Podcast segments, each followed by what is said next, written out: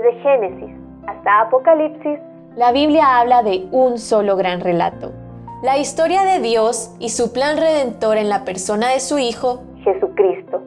Te invitamos a escuchar este extracto de la Biblia devocional centrada en Cristo, presentada por Lifeway Mujeres y Biblias Holman.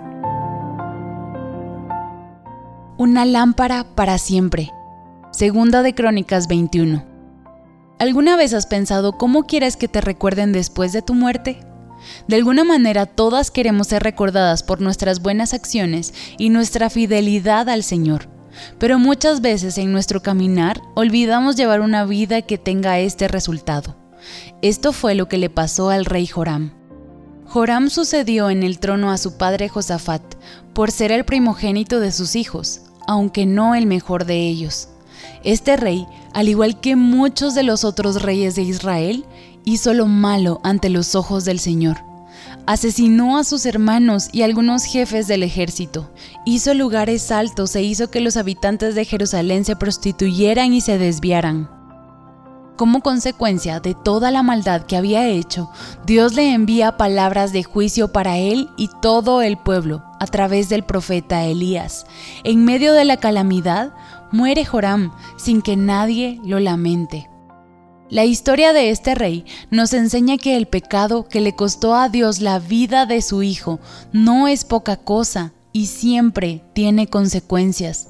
Nosotras elegimos nuestro pecado, pero Dios establece las consecuencias del pecar. Nuestro caminar como creyentes conlleva mantenernos vigilantes frente al pecado. No debemos entretener en nuestra mente la posibilidad de cometerlo.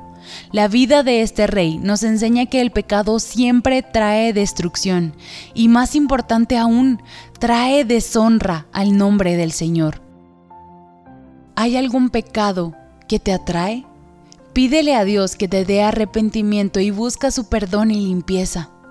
En medio de la oscuridad de la vida de este rey, Dios trae luz el versículo 7 narra que Dios no quiso destruir la casa de David por el pacto que había hecho con él y porque había prometido darle una lámpara a él y a sus hijos para siempre. El rey Joram merecía morir de inmediato, pero por amor a su pacto Dios preserva su vida y así mantiene el linaje de David. ¿Y adivina qué?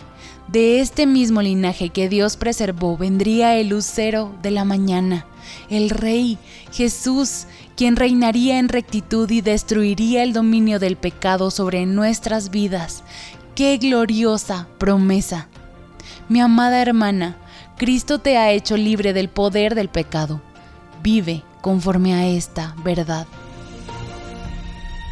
Para conocer más recursos relacionados a esta gran historia, visita www.centradaencristo.com.